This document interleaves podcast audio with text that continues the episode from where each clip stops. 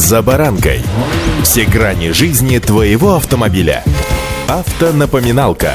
Комментарии экспертов. Советы по обслуживанию автомобилей в программе «За баранкой». То, о чем говорили многие эксперты после появления информации об увеличении утилизационного сбора, случилось. Цены пошли вверх. Автомобильные факты.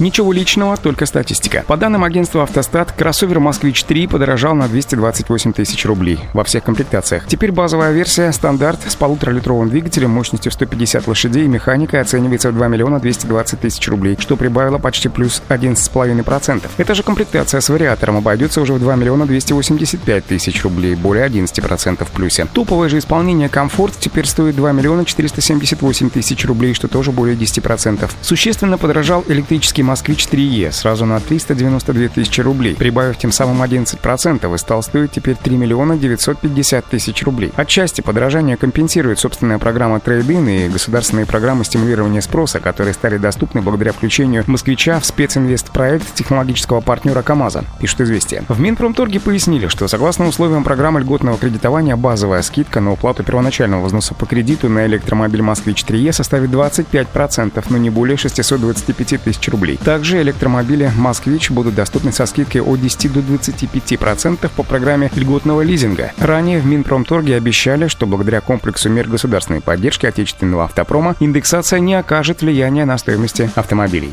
Минуточку молчания, так и хочется сказать здесь.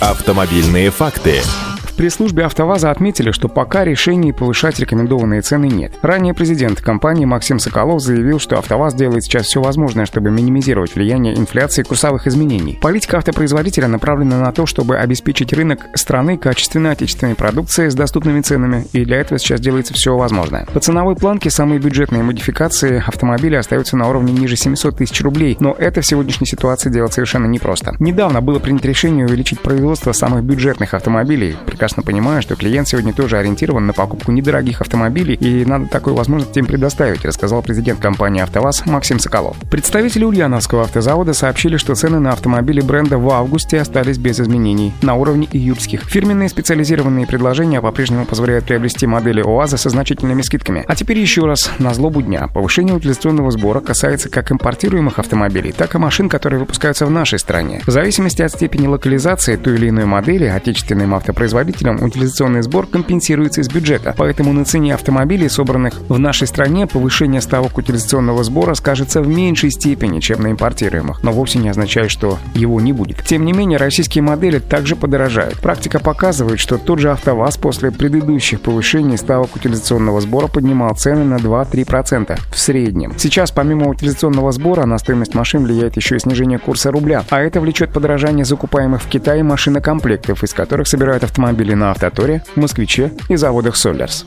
И здесь еще раз. Наверное, уже минуту молчания хочется добавить. Эх, удачи. За баранкой.